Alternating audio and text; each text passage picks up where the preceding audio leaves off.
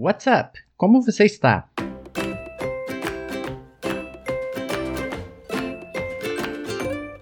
Existem muitas maneiras de se perguntar como você está em inglês. No programa de hoje, veremos cinco maneiras de como se fazer esta pergunta. Em Pitadas de Português, veremos como um verbo que pouco falamos deriva de um verbo da língua inglesa. Fala galera, como vocês estão? Oi, e aí, beleza? Opa, tudo tranquilo? Ei, o que, que tá pegando? Assim como em português, em inglês existem várias maneiras de se perguntar como uma pessoa está. E a mais básica e uma das primeiras que aprendemos em inglês é How are you? How are you? How are you? How do you spell how? H O W. How do you spell R? A R E. How do you spell you? Y O U.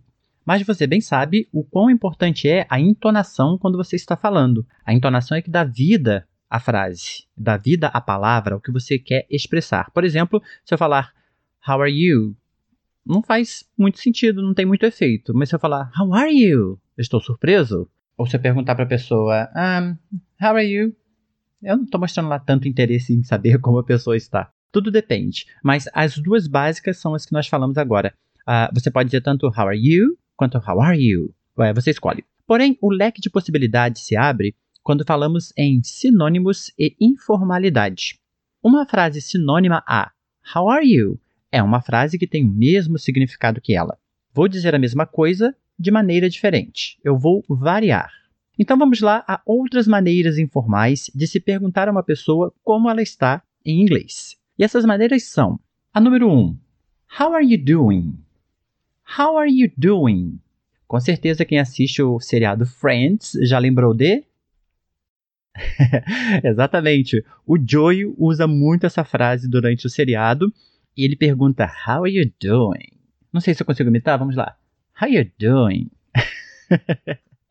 Porém, esse How are you doing que ele está usando, ele está usando para quê? Para poder flertar com as meninas, com as moças. Excuse me? flertar? What? What are you talking about? então, flertar é um verbo que não usamos muito, porém ele significa paquerar. Vamos falar um pouco mais sobre este verbo no quadro Pitadas de Português. Número 2. How are things going? How are things going? Essa frase, ela basicamente quer dizer como estão indo as coisas. How are things? A palavra things vem de thing, que significa coisa. Como estão indo as coisas contigo, ok? É informal. Número 3. How's it going? How's it going? E aí, como é que tá indo? Basicamente isso. E a número 4, que também é muito popular, uma das mais faladas e é até uma gíria, What's up? What's up? Exatamente isso que você ouviu. What's up? Basicamente, e aí, beleza? Tranquilo?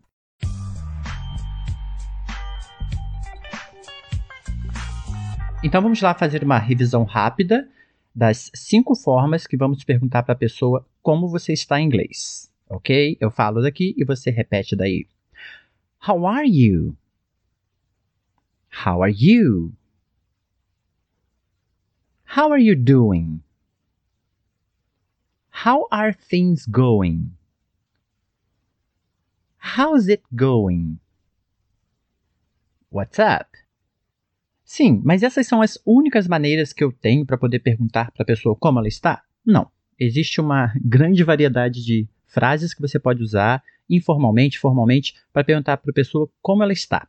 Você quer saber como ela está passando, mas nós vamos somente praticar essas quatro, nesse caso cinco, né? Porque eu coloco a How are you como a base de tudo e as outras quatro como variação da How are you. Porém, este episódio não terminou aqui.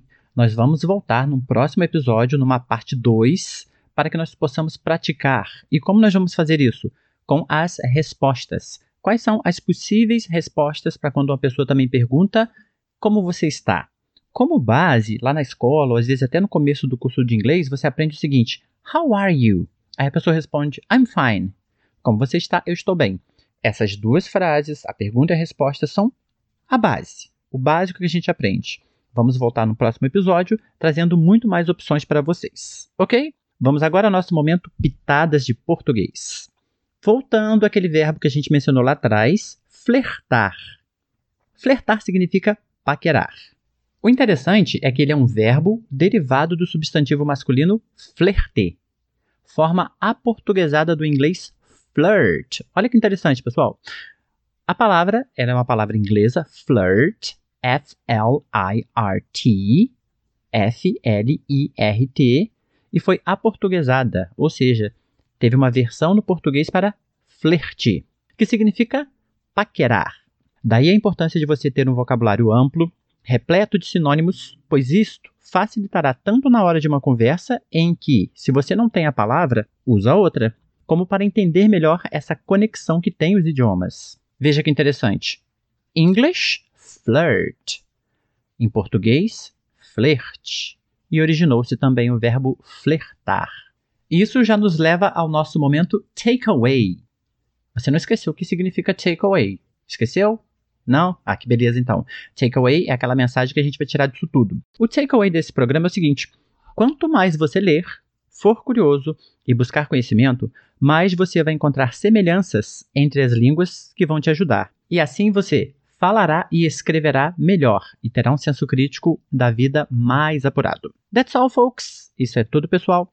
Não esqueça que nosso canal de podcast Pode Repetir está disponível agora também no seu site oficial www.podrepetir.com.br. E também estamos no Instagram e Facebook. Não menos importante, clique em inscrever-se ou seguir no seu player favorito e siga-nos. Um grande abraço, até a próxima. Thanks for listening and take care.